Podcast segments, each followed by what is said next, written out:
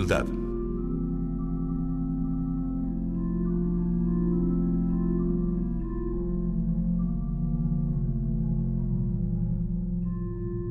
Vamos a considerar por unos instantes los textos de esta misa del martes de Pasión para que sepamos distinguir el endiosamiento bueno del endiosamiento malo.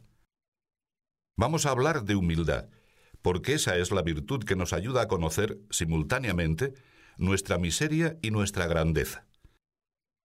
Nuestra miseria resalta con demasiada evidencia. No me refiero a las limitaciones naturales, a tantas aspiraciones grandes con las que el hombre sueña y que en cambio no efectuará nunca, aunque solo sea por falta de tiempo. Pienso en lo que realizamos mal, en las caídas, en las equivocaciones que podrían evitarse y no se evitan. Continuamente experimentamos nuestra personal ineficacia. Pero a veces parece como si se juntasen todas estas cosas, como si se nos manifestasen con mayor relieve para que nos demos cuenta de cuán poco somos. ¿Qué hacer? Expecta dominum. Espera en el Señor. Vive de la esperanza, nos sugiere la Iglesia, con amor y con fe. Viriliter age. Pórtate varonilmente. ¿Qué importa que seamos criaturas de lodo si tenemos la esperanza puesta en Dios? Y si en algún momento un alma sufre una caída, un retroceso, no es necesario que suceda. Se le aplica el remedio, como se procede normalmente en la vida ordinaria con la salud del cuerpo, y a recomenzar de nuevo. ¿No os habéis fijado en las familias cuando conservan una pieza decorativa de valor y frágil, un jarrón, por ejemplo, cómo lo cuidan para que no se rompa? Hasta que un día el niño, jugando, lo tira al suelo y aquel recuerdo precioso se quiebra en varios pedazos. El disgusto es grande, pero enseguida viene el arreglo se recompone, se pega cuidadosamente y restaurado, al final queda tan hermoso como antes. Pero cuando el objeto es de loza o simplemente de barro cocido, de ordinario bastan unas lañas, esos alambres de hierro o de otro metal que mantienen unidos los trozos, y el cacharro así reparado adquiere un original encanto.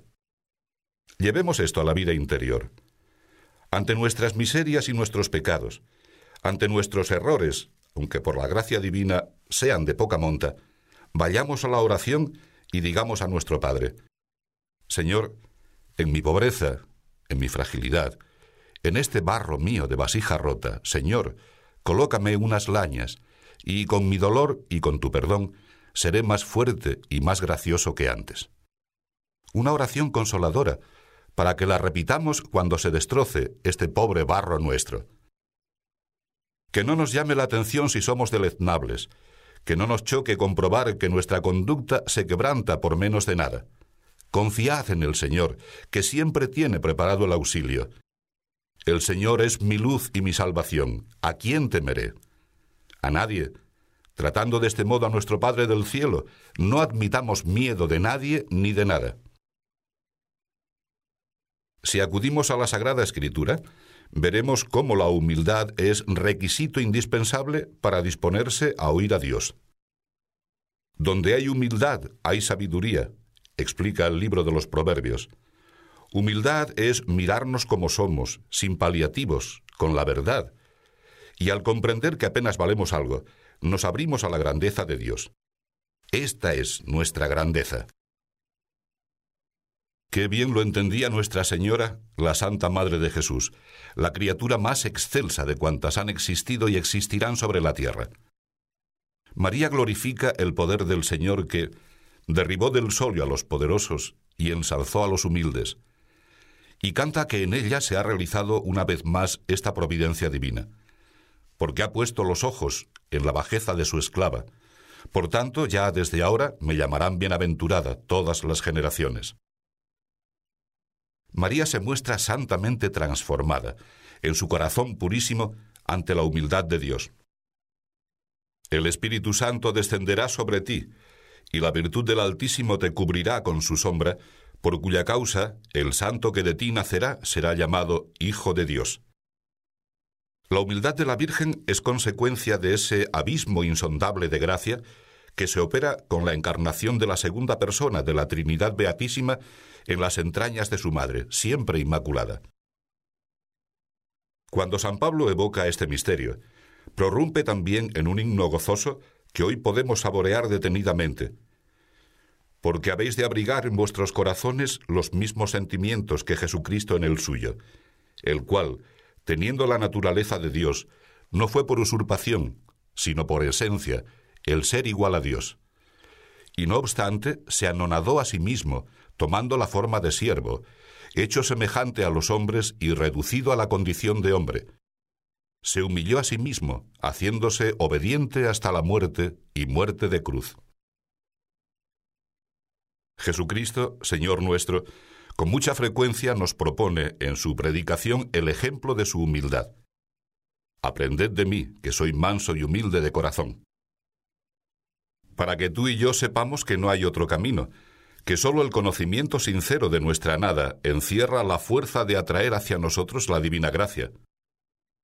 Por nosotros, Jesús vino a padecer hambre y a alimentar, vino a sentir sed y a dar de beber, Vino a vestirse de nuestra mortalidad y a vestir de inmortalidad. Vino pobre para hacer ricos. Dios resiste a los soberbios, pero a los humildes da su gracia, enseña el apóstol San Pedro. En cualquier época, en cualquier situación humana, no existe más camino para vivir vida divina que el de la humildad. ¿Es que el Señor se goza acaso en nuestra humillación? No, ¿Qué alcanzaría con nuestro abatimiento el que ha creado todo y mantiene y gobierna cuanto existe? Dios únicamente desea nuestra humildad, que nos vaciemos de nosotros mismos para poder llenarnos. Pretende que no le pongamos obstáculos para que, hablando al modo humano, quepa más gracia suya en nuestro pobre corazón.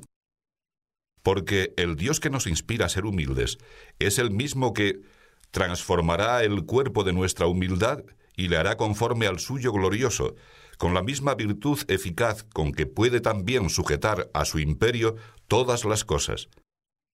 Nuestro Señor nos hace suyos, nos endiosa con un endiosamiento bueno. ¿Y qué es lo que impide esta humildad, este endiosamiento bueno? La soberbia. Ese es el pecado capital que conduce al endiosamiento malo. La soberbia lleva a seguir, quizá en las cuestiones más menudas, la insinuación que Satanás presentó a nuestros primeros padres. Se abrirán vuestros ojos y seréis como Dios, conocedores del bien y del mal. Se lee también en la Escritura que el principio de la soberbia es apartarse de Dios, porque este vicio, una vez arraigado, influye en toda la existencia del hombre, hasta convertirse en lo que San Juan llama Superbia vite, soberbia de la vida. ¿Soberbia de qué? La Escritura Santa recoge acentos, trágicos y cómicos a un tiempo, para estigmatizar la soberbia. ¿De qué te ensobreveces polvo y ceniza? Ya en vida vomitas las entrañas. Una ligera enfermedad, el médico sonríe. El hombre que hoy es rey, mañana estará muerto.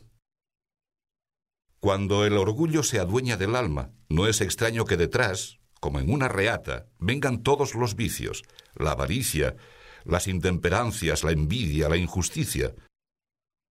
El soberbio intenta inútilmente quitar de su solio a Dios, que es misericordioso con todas las criaturas, para acomodarse Él, que actúa con entrañas de crueldad. Hemos de pedir al Señor que no nos deje caer en esta tentación. La soberbia es el peor de los pecados y el más ridículo. Si logra atenazar con sus múltiples alucinaciones, la persona atacada se viste de apariencia, se llena de vacío, se engríe como el sapo de la fábula que hinchaba el buche, presumiendo hasta que estalló. La soberbia es desagradable, también humanamente. El que se considera superior a todos y a todo está continuamente contemplándose a sí mismo y despreciando a los demás que le corresponden, burlándose de su vana fatuidad. Oímos hablar de soberbia y quizá nos imaginamos una conducta despótica, avasalladora, grandes ruidos de voces que aclaman y el triunfador que pasa como un emperador romano debajo de los altos arcos, con ademán de inclinar la cabeza, porque teme que su frente gloriosa toque el blanco mármol. Seamos realistas. Esa soberbia solo cabe en una loca fantasía. Hemos de luchar contra otras formas más sutiles, más frecuentes. El orgullo de preferir la propia excelencia a la del prójimo. La vanidad en las conversaciones, en los pensamientos y en los gestos. Una susceptibilidad casi enfermiza que se siente ofendida ante palabras y acciones que no significan en modo alguno un agravio. Todo esto sí que puede ser, que es, una tentación corriente. El hombre se considera a sí mismo como el sol y el centro de los que están a su alrededor. Todo debe girar en torno a él. Y no raramente recurre, con su afán morboso, hasta la simulación del dolor, de la tristeza y de la enfermedad, para que los demás lo cuiden y lo mimen. La mayor parte de los conflictos que se plantean en la vida interior de muchas gentes los fabrica la imaginación, que se han dicho, que si pensarán, que si me consideran. Y esa pobre alma sufre, por su triste fatuidad, con sospechas que no son reales. En esa aventura desgraciada, su amargura es continua y procura producir desasosiego en los demás, porque no sabe ser humilde, porque no ha aprendido a olvidarse de sí misma para darse, generosamente, al servicio de los otros por amor de Dios.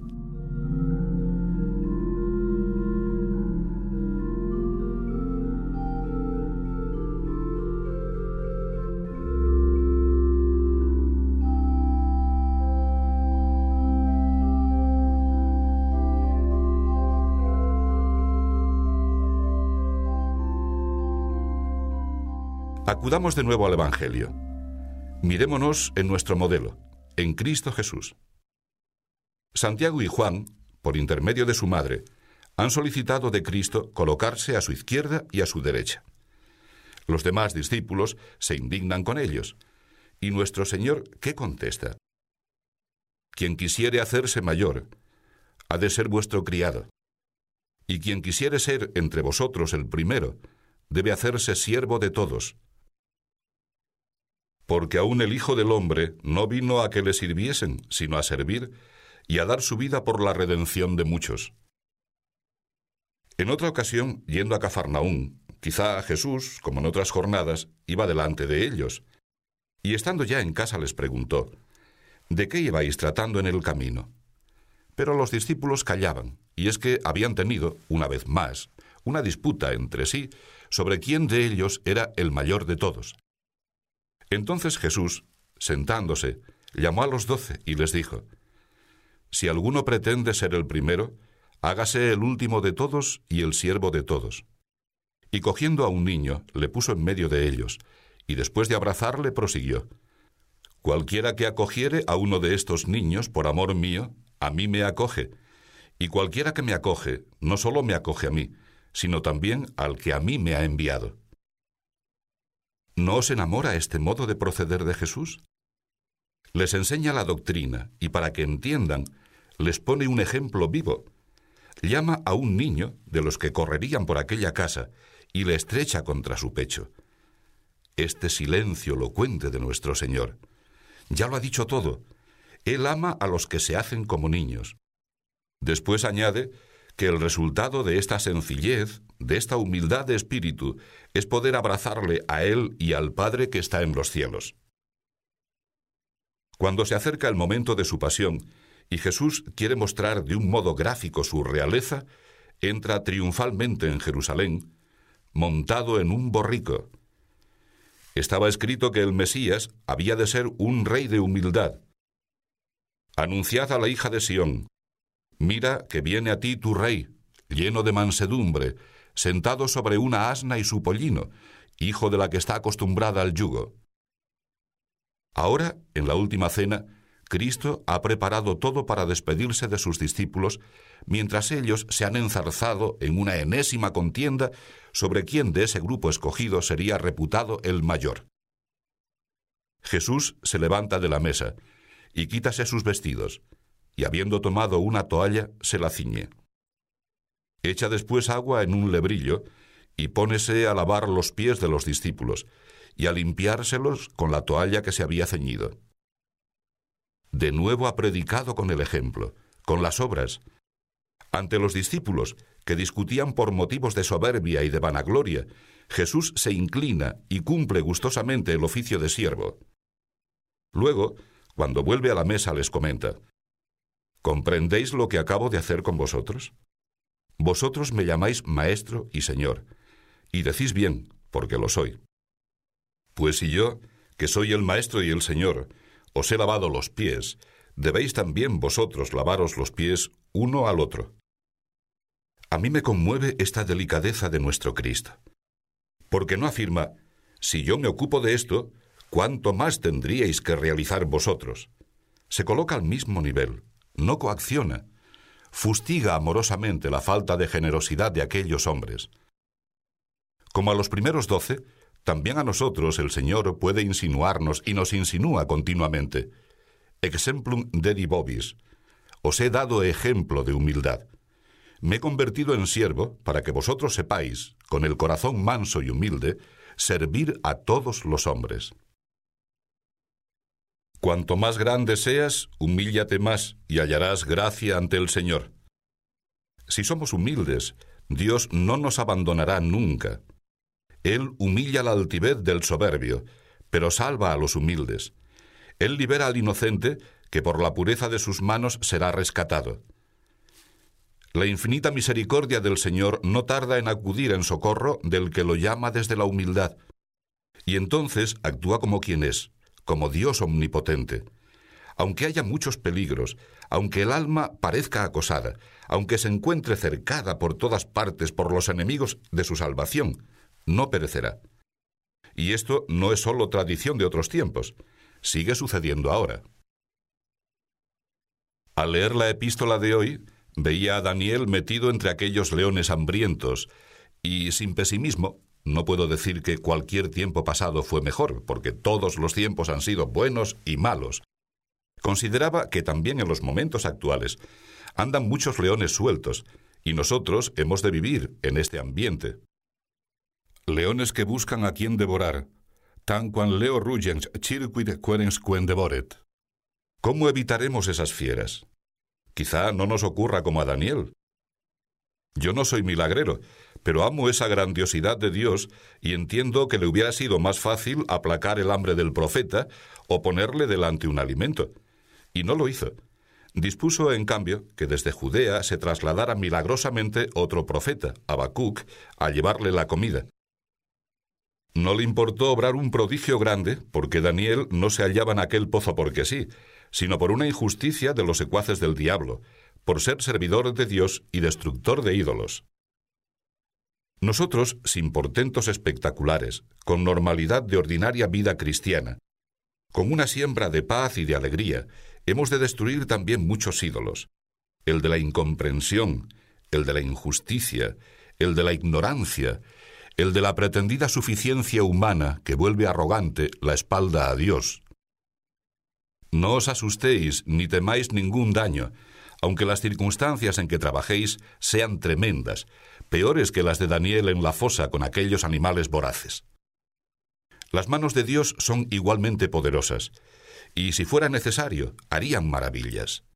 Fieles, con una fidelidad amorosa, consciente, alegre a la doctrina de Cristo, persuadidos de que los años de ahora no son peores que los de otros siglos y de que el Señor es el de siempre. Conocí a un anciano sacerdote que afirmaba, sonriente, de sí mismo, Yo estoy siempre tranquilo, tranquilo. Y así hemos de encontrarnos siempre nosotros, metidos en el mundo, rodeados de leones hambrientos, pero sin perder la paz, tranquilos, con amor, con fe, con esperanza, sin olvidar jamás que si conviene, el Señor multiplicará los milagros. Os recuerdo que si sois sinceros, si os mostráis como sois, si os endiosáis a base de humildad, no de soberbia, vosotros y yo permaneceremos seguros en cualquier ambiente. Podremos hablar siempre de victorias y nos llamaremos vencedores. Con esas íntimas victorias del amor de Dios que traen la serenidad, la felicidad del alma, la comprensión.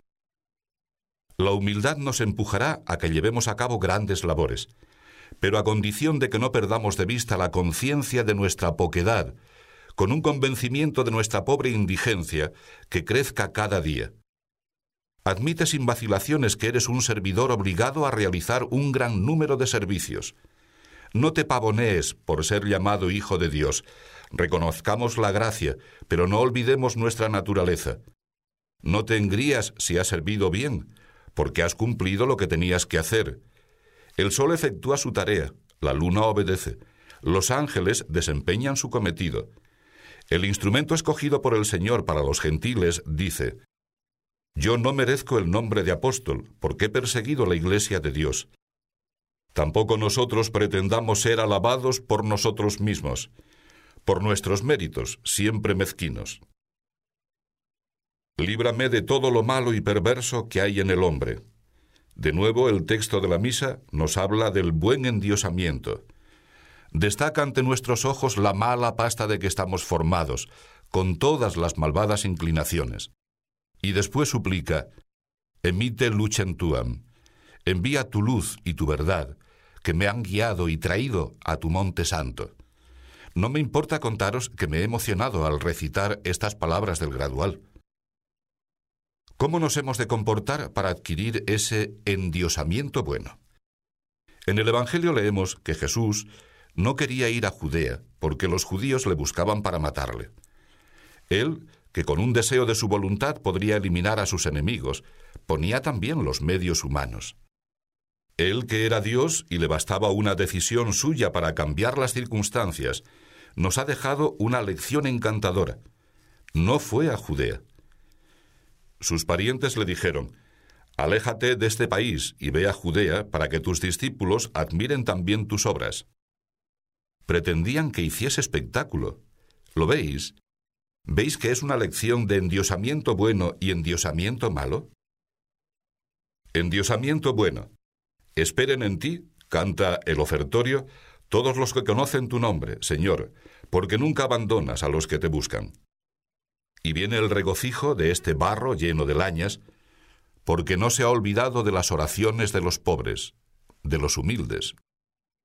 No concedáis el menor crédito a los que presentan la virtud de la humildad como apocamiento humano o como una condena perpetua a la tristeza.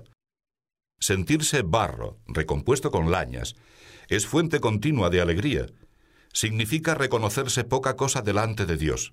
Niño, hijo, y hay mayor alegría que la del que, sabiéndose pobre y débil, se sabe también hijo de Dios?